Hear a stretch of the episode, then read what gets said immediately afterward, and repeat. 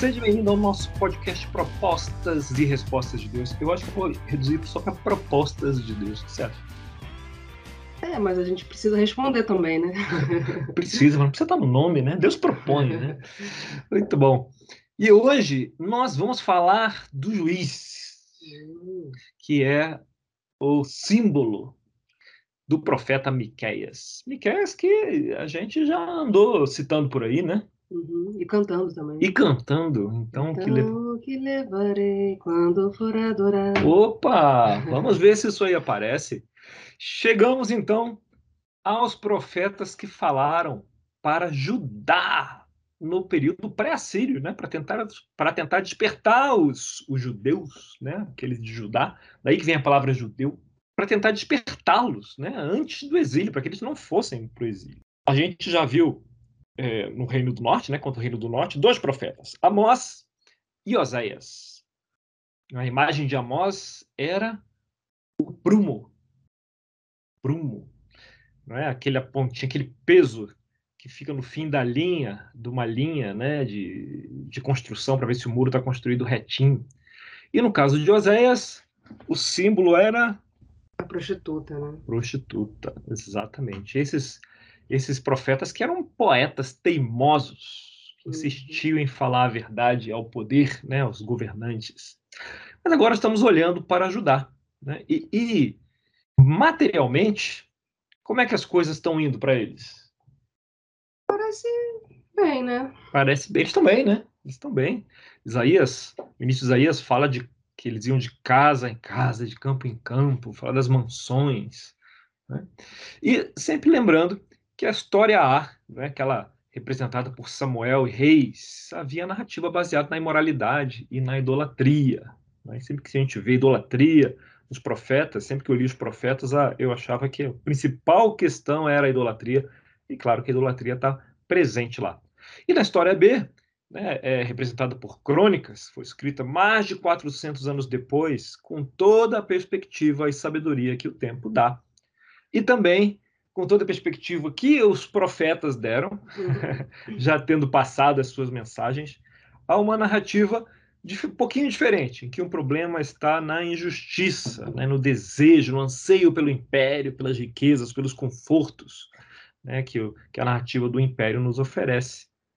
É, qual narrativa está certa? Acho que as duas, né? Cada uma tem uma visão diferente. As... se complementam.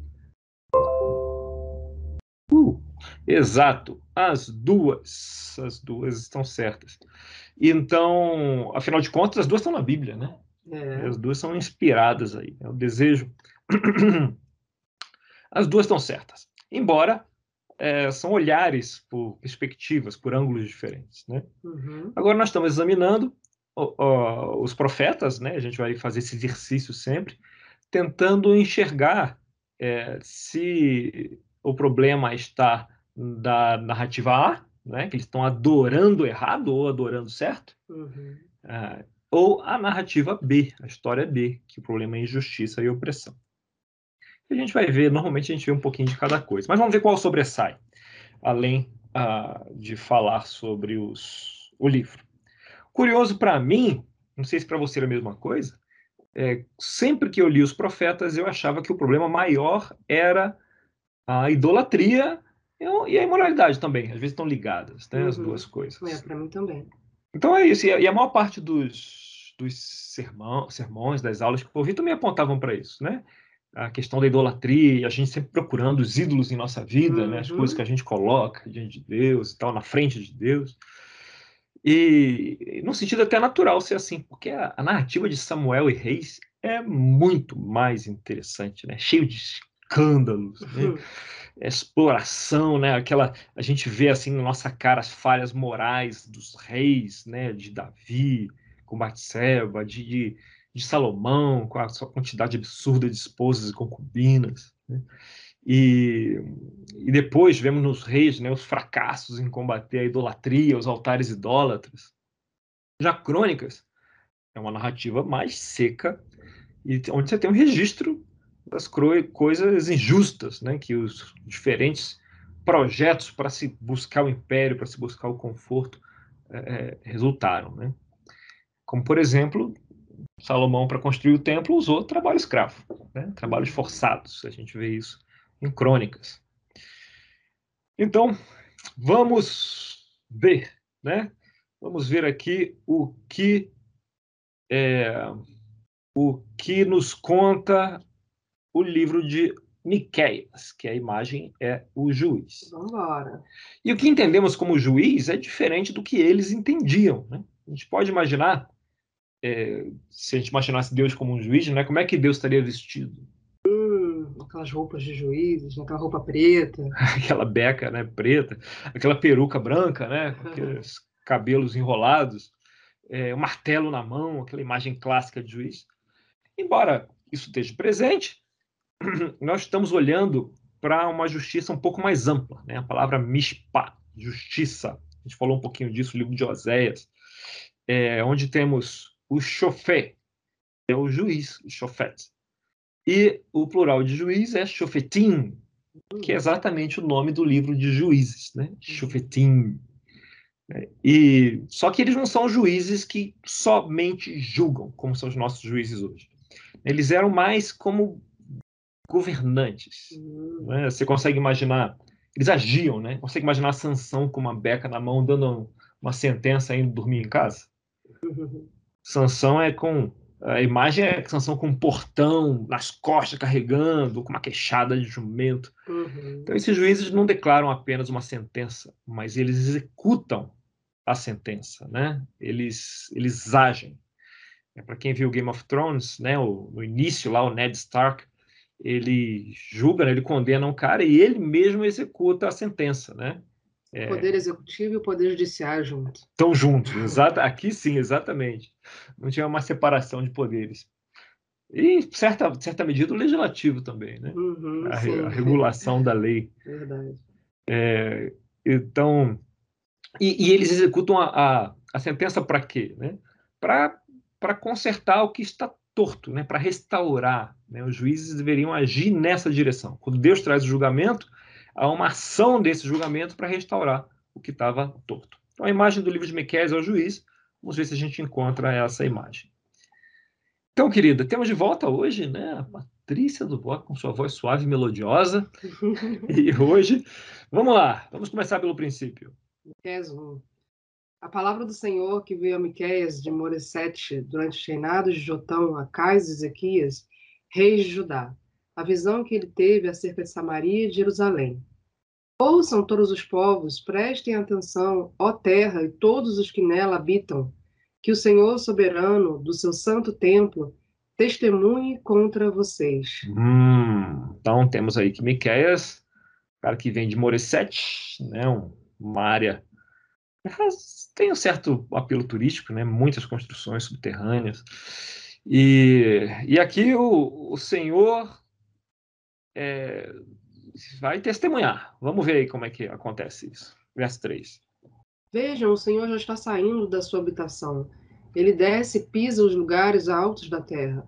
Debaixo dele os montes se derretem como cera diante do fogo, e os vales racham ao meio, como que rasgados pelas águas que descem velozes em costa abaixo. Tudo por causa da transgressão de Jacó, dos pecados da nação de Israel. Qual é a transgressão de Jacó? Acaso não é Samaria? Qual é o altar idólatra de Judá? Acaso não é Jerusalém?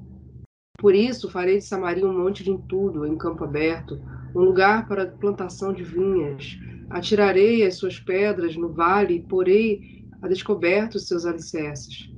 Todas as suas imagens esculpidas serão despedaçadas, e todos os seus ganhos imorais serão consumidos pelo fogo.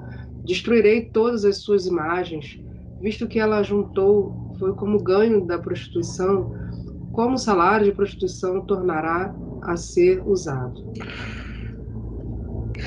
E, e então, se a gente olhar aqui, parece mais idolatria ou injustiça? A idolatria. Imagens esculpidas, né? Parece que está presente aqui a idolatria. É, a, se a gente lembrar de Amós, ele focava bastante na narrativa B, né, na injustiça. Oséias é mais equilibrado, mas inclina um pouco para a narrativa A, já que a prostituta né, já, já traz a questão da imoralidade né, e, da, e da idolatria. É no próprio símbolo do livro. Mas agora, a história A está presente aqui, né? Então, mas a gente, antes de chegar à conclusão, já que a gente está só no capítulo 1, né? Uhum. Vamos manter os olhos abertos e continuar lendo. Vamos ler bastante. A gente quase não lê profetas quando está lendo a nossa Bíblia. Né? Uhum. Né? Então, esse é o momento para a gente ler um pouco mais dos uhum. profetas. Verso 8. Por causa disso, chorarei e lamentarei. Andarei descalço e nu. Uivarei como chacal e gemerei como filhote de coruja pois a ferida de Samaria é incurável e chegou a ajudar. O flagelo alcançou até mesmo a porta do meu povo, até a própria Jerusalém. Não contem isso em Gate, não chorem. Habitantes de Bet-Ofra, resolvam-se no pó. Saiam nus e cobertos de vergonha, vocês que moram em Safir. Os habitantes de Zanã não sairão de sua cidade. Bet-Ezel está em prantos. Foi-lhe tirada a proteção. Olha só, é, você está vendo aqui o quê? Né? Tem algo, é bonito isso aí? Uhum. Não, né? O julgamento, né? Uhum. Chegando o julgamento. Ali mais adiante ele fala: Trarei um conquistador contra vocês que vivem em Maressa. A glória de Israel irá do lão. Rapem suas cabeças em pranto por causa dos filhos, dos quais vocês tanto se alegram. Então o aviso é claro e não é bonito, né? O julgamento está chegando né, na forma de exílio e a idolatria segue presente. Vamos ver então no capítulo 2, o que nos, nos conta. Ai daqueles que planejam maldade, dos que tramam mal em suas camas. Quando aborrece, eles o executam, porque isso eles podem fazer. Cobiçam terrenos e se apoderam deles, cobiçam casas e as tomam. Fazem violência ao homem e à sua família, a ele e aos seus herdeiros. Hum, será que a gente percebe uma mudança de tom aqui? É, além tá presente idolatria ou injustiça aqui? É, é injustiça, né? É, de, de que forma a injustiça está aparecendo? É, com a violência às pessoas. Violência às pessoas, tomar casas, né? Então tem uma mudançazinha de tom aqui. Vamos ver se, se há mais disso adiante verso 3. Portanto, assim diz o Senhor: estou planejando contra essa gente uma desgraça, da qual vocês não poderão salvar-se. Vocês já não vão andar com arrogância, pois será tempo de desgraça. Naquele dia vocês serão ridicularizados, zombarão de vocês como esta triste canção. Estamos totalmente arruinados. Dividida foi a propriedade do meu povo. Ele tirou-a de mim entregou a invasores as nossas terras. Ah, vamos seguir, vamos seguir um pouquinho mais adiante. Portanto. Portanto, vocês não estarão na Assembleia do Senhor para a divisão da terra por sorteio. Não preguem, dizem seus profetas, não preguem acerca dessas coisas. A desgraça não nos alcançará. Ó descendência de Jacó, é isto que está sendo falado. O Espírito do Senhor perdeu a paciência? É assim que ele age? As minhas palavras não fazem bem àquele cujos caminhos são retos. Mas ultimamente, como inimigos, vocês atacam o meu povo. Além da túnica, arrancam a capa daqueles que passam confiantes, como quem volta da guerra. Vocês tiram as mulheres do meu povo, dos seus lares agradáveis, dos seus filhos, vocês removem a minha dignidade para sempre. Levantem-se e vão embora, pois este não é um lugar de descanso. Porque ele está contaminado, está arruinado, sem que haja remédio. Se o mentiroso e enganador vier e disser: Eu pregarei para vocês fartura de vinho e de bebida fermentada, ele será o profeta deste povo. E aí, estamos falando da história A ou da B? Da B. Da B, né? Uh, os inimigos do meu povo, né? Estamos falando de opressão aqui. Uhum. Né? A B. Então, no capítulo 1, a gente tem idolatria e julgamento. Uhum. E no capítulo 2, nós temos injustiça e julgamento. julgamento né? Mas, como costuma acontecer com os profetas, tem um, um fio de luz. O que, que diz aí no verso Amém. 12? 2, 12. Amém, ainda bem, né? Eu vou, de fato, juntar todos vocês, ó Jacó, Sim, vou reunir o remanescente de Israel. Eu os ajuntarei como ovelhas no aprisco, como um rebanho numa pastagem. Haverá barulho de muita gente. Aquele que abre o caminho irá diante deles, passarão pela porta e sairão. O rei deles, o Senhor, os guiará. Hum, soa familiar? Onde que a gente deve ter ouvido isso aqui, hein? Jesus. Opa! Lá na frente, né? A gente ouve disso, né? Parece que esses versos aqui vão aparecer né? Uhum. no futuro. Bem, vamos dar uma acelerada. Afinal, temos que acabar hoje ainda. Miqueias 5. Como é que começa? Verso 1. Reúna suas tropas, ó cidade das tropas, pois há um cerco contra nós. O líder de Israel será ferido na face, com uma vara. Um cerco em andamento, né? Um cerco é o quê? O que, que significa um cerco? Guerra? É, tá, tá havendo uma guerra, né? Conflitos, seguidos de uma passagem. Vamos ver se, se essa passagem seguinte é familiar. Verso 2 a 4. Capítulo 5, verso 2 a 4. Mas tu, Belém Efrata, embora sejas pequena entre os clãs de Judá, de ti virá para mim aquele que será governante sobre Israel.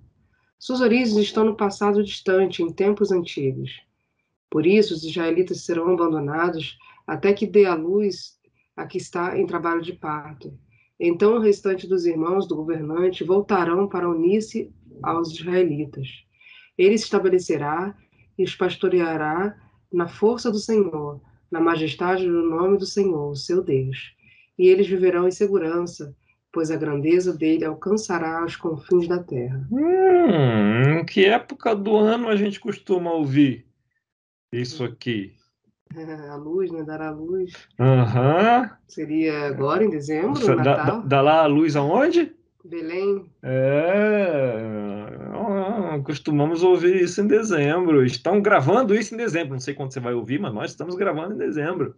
Está chegando a hora de ouvir de novo Uhum, essa passagem, ou de Miqueias, ou lá do Novo Testamento, né? uhum. Quando, ela- quando ela é citada. Nós amamos reconhecer e citar essas passagens conectadas com Jesus, né? Assim, tá vendo aí? Olha como é que tá claro. Né? O Uhum. profeta está falando de Jesus aí, do nascimento. É. Agora vamos lembrar que essa não é a primeira intenção desses profetas, né? Não era isso que eles estavam fazendo quando é, registraram essas palavras. Né? Miqueias não estava psicografando de sete séculos depois da vinda de Jesus. Né? Ele estava com alguma coisa, com uma intenção em mente naquele momento, que servia para o povo naquela época. Claro que a gente não vai apagar esse sentido messiânico, né? Mas ah, se a gente tiver em mente, tentar ter em mente, quando a gente lê a passagem, o que o profeta estava pensando, qual era a intenção dele, a gente vai vai compreender melhor, né? A, a Uhum. mente vai abrir. Então, quando Miqueias escreveu isso, ele não estava falando de um Messias, não estava pensando no Messias no futuro, né? E se a gente se colocar no lugar do profeta, né, com o conhecimento que ele tinha, e se a gente lê mas tu, Belém Efrata, embora sejas pequena entre os clãs de Judá, de ti virá para mim aquele que será o governante de Israel. Quem foi o grande governante de Israel que veio de Belém? Davi. Maior, né, o rei mais celebrado, né, o general mais celebrado que Israel teve. Uhum. Então, quando ele fala de Belém Efrata, e de lá virá os governantes, o Miqueias está pensando é em Davi. E ele fala, embora sejas pequena, pequena entre os clãs de Judá. Quem era Davi quando foi ungido? Ah, ele era o mais novo, né? O pastorzinho que ele que estava lá esquecido, Que estava lá esquecido, nem foi chamado quando Samuel chegou, né? né? Para ungir. Então, veja, eles estão cercados, eles estão sofrendo, estão sofrendo ataques de uma força superior. E o profeta está falando, está lembrando-os. Sempre, a gente sempre esquece, né? É bom ser lembrado, né? Está lembrando de como Deus realmente trabalha. Está lembrando esses caras de que você não encontra salvação no modelo usado pelo império. As potências eram sempre mais fortes ali, já da época de Davi, né, e Salomão, eram sempre mais fortes que Judá.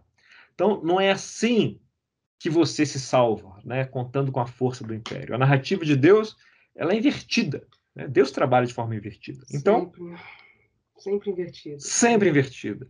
Ainda que você esteja cercado, não é? Lembre-se, o profeta está falando, olha, ainda que você esteja cercado, lembre-se que é de Belém que vêm os seus reis. E Belém é uma vila grande, é uma cidade grande? Não, parece que não. É uma vilazinha, né? um lugar de canto, meio esquecido. Né? fala, lembre-se que é da pequenez que vem a grandeza de Deus. A gente lá no Novo Testamento ouve que os últimos serão o quê? Os primeiros. Deus muda? não, não é o mesmo, né? Os últimos. Então, é da pequenez que vem a Na grandeza. fraqueza que você é forte. É isso, né? Paulo fala isso tantas vezes, né? Uhum. Da fraqueza que você é forte. Então, é isso que ele está falando aqui. Está falando, olha, sei que vocês estão cercados, que parece estranho, mas é de Belém que virá. O que, que diz aqui no verso 5? Ele será a sua paz. Quando os assírios invadirem a nossa terra marcharem sobre as nossas fortalezas, levantaremos contra eles sete pastores, até oito líderes escolhidos. Hum, qual, era, qual era a profissão de Davi mesmo? Era pastor, né? Quantos irmãos ele tinha? Sete. É oito com ele, né? Hum. Então imagina quando o profeta fala, é, quando os assírios invadirem nossa terra e marcharem sobre nossas fortalezas, levantaremos contra ele sete pastores, até oito líderes escolhidos. O que você acha que pipoca na cabeça do povo quando ouve isso? Quem? Quem? Quem? Quem que aparece? Davi, né? Davi, né? O cara que era o oitavo, né? Ele tinha sete mãos e era o oitavo. As pessoas pensavam nele, nesses oito líderes escolhidos.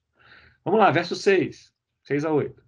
Eles pastorearão a Síria com a espada, e a terra de Nimrod com a espada empunhada. Eles nos livrarão quando os assírios invadirem nossa terra e entrarem por nossas fronteiras. O remanescente de Jacó estará no meio de muitos povos, como orvalho da parte do Senhor, como aguaceiro sobre a relva. Não porá sua esperança no homem, nem dependerá dos seres humanos. O remanescente de Jacó estará entre as nações, no meio de muitos povos, como um leão entre os animais da floresta, como um leão forte entre rebanhos de, ovelhas, leão que quando ataca, destroça e mutila a presa, sem que ninguém a possa livrar. Uh, Jacó estará assim, né? Remanescente de Jacó. O que, que ele está falando aqui, né? Será que ele está falando que os caras vão mesmo para o exílio e que vai ficar tudo bem? O que, que é isso? Às vezes, quando a gente lê os profetas, é, parece uma frustração atrás da outra, né? O profeta dá uns avisos, manda o povo fazer algumas coisas e ninguém dá bola Uhum. para eles. É assim, as pessoas agem mal, fazem um montão de besteira e Deus envia um profeta e ninguém dá bola, menos ainda segue suas direções. Né? Parece que se repete vez após vez. Mas, dessa vez, Judá ouve as palavras e responde. E isso vai acontecer por meio de um sujeito chamado Ezequias, filho de Acás. Aliás, boa parte do que ele fala da injustiça aconteceu no papai Acás, né? que não era mole, não. Até sacrificou seu primeiro filho. Uh, Acás era, era sinistro. Ezequias é o cara que, é, que vai liderar esse, esse arrependimento. Então, e há muitas evidências do reinado de Ezequias, evidências arqueológicas. Né? A gente teve lá, lembra que tinha um túnel construído por Ezequias? Não é? é então, tem muitas evidências. Ele, e ele implementou um monte de reformas radicais por lá. E, e, e, veja só o que aconteceu: Judá se arrependeu. Se arrependeu não é? Então, nós temos que a Assíria realmente conquistou o Reino do Norte, né, o registro histórico, é, o Reino de Israel. Mas quando Senaqueribe foi tentar, foi completar a conquista com o Judazinho lá, deu ruim para ele. Né? Ele chega até as bordas de Jerusalém e, em vez de exército contra exército, que era o que ele queria, temos império contra Shalom. Shalom aqui representado pelo arrependimento da nação de Judá. Então, no fim, ocorre uma praga e Senaqueribe volta para casa com o rabinho entre as pernas, aonde as coisas pioram ainda para o lado dele. Então, nesse caso, o que aconteceu com as palavras do profeta? Serviram para alguma coisa? Tiveram efeito, né? Tiveram efeito, que neste caso significou a salvação do reino. A gente sabe que essa salvação não durou para sempre, né? Mas durou algumas gerações. Né? Então, por algumas gerações, sim, houve livramento. Não sei se chega a 100 anos, mas é, o povo vai para a Síria depois de Manassés, Josias. É, acho que passa um pouco de, de torno de 100 anos depois, né? Um pouco mais. Então, é, nós vemos. Uh, então, nós temos que funcionou, o pessoal ouviu. Ouviu dessa Amém. vez. Olha que interessante. Então, vamos ao capítulo 6 e vemos que a gente. A gente falou que a imagem desse livro é juiz, mas não apareceu tanto assim, só no comecinho. Vamos ver se aparece agora. Capítulo 6. Ouçam o que diz o Senhor, fique de pé, abra processo perante os montes. Opa, abra o quê? Processo. que, é, abra processo perante os montes, que as colinas ouçam o que você tem a dizer. Ouçam, ó montes, a acusação do Senhor, escutem, alicerces eternos da terra, pois o Senhor tem uma acusação contra o seu povo, ele está entrando em juízo contra Israel. Meu povo, que foi que eu fiz contra você? Fui muito exigente? Responda-me. Eu tirei do Egito, redimi da terra da escravidão, enviei Moisés, Arão e Miriam para conduzi-lo. Meu povo, lembre-se do que Balaque, rei de Moabe, pediu e do que Balaão, filho de Beor, respondeu. Recorde a viagem que você fez desde Sitim até Gilgal e reconheça que os atos do Senhor são justos. Hum, olha o juiz chegando. Na verdade, aqui é. O juiz é o promotor também, né? Ouça a acusação do Senhor. É um juiz naquele tempo. Uhum. É, ele botava vários, várias responsabilidades, né? Uhum. Miqueias vê isso, meu povo, lembre-se, eu tirei do Egito, parará, tipo, e deu ruim, né? Uhum. Então, Miqueias encara essa situação, tipo, ixi, e agora? O que, que a gente deve fazer? E aí? O que, que ele fala? Verso 6, 6 e 7. Com que eu poderia comparecer diante do Senhor e curvar-me perante o Deus exaltado? Deveria oferecer holocaustos de bezerros de um ano? Ficaria o Senhor satisfeito com milhares de carneiros, com dez mil ribeiros de azeite? Devo oferecer o meu filho mais velho por causa da minha transgressão, o fruto do meu corpo por causa do meu próprio pecado? Hum, olha só, parece um pouco e aí, lembra alguma coisa isso? Lembra. lembra a musiquinha. Lembra a musiquinha, o que eu poderia oferecer, né? E ele começa, olha só o que, que ele diz, né? A coisa tá ruim, né? E ele fala, o que, que eu devo fazer? Deveria curvar-me perante o Deus exaltado? É bom curvar-me, curvar, se curvar sobre Deus exaltado? Sim. Sim, né? Oferecer sacrifício de bezerro de um ano, né? Na, na, naquele tempo. Hum. Era bom? Sim. Milhares de carneiros. Seria algo desejável? Ribeiros, 10 mil ribeiros de azeite. Uhum. Faz sentido? Sim. Ele está falando, está sugerindo coisas que provavelmente os habitantes de Judá pensariam em fazer. O Deus está insatisfeito. Vamos oferecer milhares de carneiros em sacrifício, milhares de ribeiros de azeite para agradar a Deus. Né? Esse habitante daquele tempo diante de um julgamento iminente, pensaria nessas coisas. Pô, vou, eu vou me curvar diante de Deus. Não é? é? Essas seriam respostas positivas ou negativas? Positivas, né? Positivas. Tem até um, um, finalzinho, né, que é devo oferecer o meu filho mais velho, que sem dúvida não seria positivo, mas o pai de Ezequias tinha feito isso. Uhum. E, e ele coloca no mesmo saco. Uhum. Aqui, um monte de coisa que está na lei com uma coisa que é contra a lei, né? Uhum. É, e mas o judeu pensaria assim, né? Um sacrifício que Deus precisa, que Deus quer é um sacrifício. Uhum. Né? É, não foi Deus que falou para fazer isso? Então, voltemos à questão aqui da, da narrativa A ou B. Vamos ver se o problema é o código moral ou a injustiça. Se a questão fosse de adoração correta, a resposta seria: devo oferecer um monte de carneiros? A resposta seria sim, sim né? Uhum. Se a principal questão fosse adorar certo, uhum. é, oferecer ribeiros de azeite, a resposta seria o quê? Sim. Com certeza. Não é? é? mas ele responde de outra forma. Qual que é o verso 8? Ele mostrou a você, homem, o que é bom e o que o Senhor exige. Pratique a justiça, ame a fidelidade e ande humildemente com o seu Deus.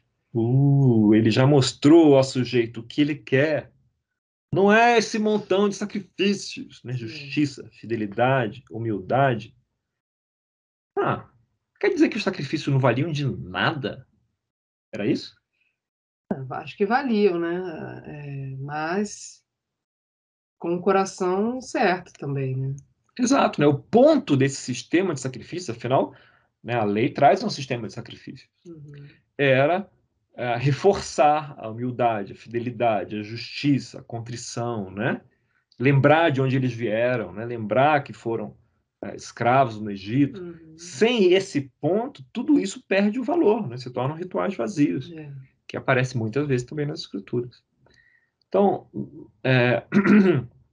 só que não era assim, eles não estavam vivendo com justiça. E isso que era um problema, que ia acabar trazendo um dia tristeza. Né? Miqueias 7 começa falando disso, mas tem ali uma, um, um pequeno jorro de esperança. 7, 8 e 9, o que diz? Não se alegre a minha inimiga com a minha desgraça. Embora eu tenha caído, eu me levantarei. Embora eu esteja morando nas trevas, o Senhor será a minha luz. Por eu ter pecado contra o Senhor, suportarei a sua ira, até que ele apresente a minha defesa e estabeleça o meu direito. Ele me fará sair para a luz. Contemplarei a sua justiça. Enfim, o juiz chega para restaurar o shalom, né? E o julgamento virá eventualmente. Então aqui em Miqueias a gente vê um pouco de idolatria. Sim. Pode estar balançando a cabeça. Sim. Não é? Ninguém viu balançando a ninguém, cabeça. Ninguém viu. No começo, aparece nessa idolatria, mas parece que o foco do profeta é bem outro, né? É uma uhum. história B. Fala, uhum. fala de quê? Justiça, fidelidade, né? fidelidade a Deus, fidelidade à história que, que Deus está contando. Né? Fala de humildade. Uhum. Então, tá aí o juiz vindo para julgar. E esse foi Miqueias. Muito bom. Quando eu leio Miqueias agora, eu falei, uh, como isso aqui estava aqui há tanto tempo. Ah, eu nem tinha percebido. Onde você estava que eu não te conhecia, Miqueias? Uhum. Né? E muitos outros aí virão.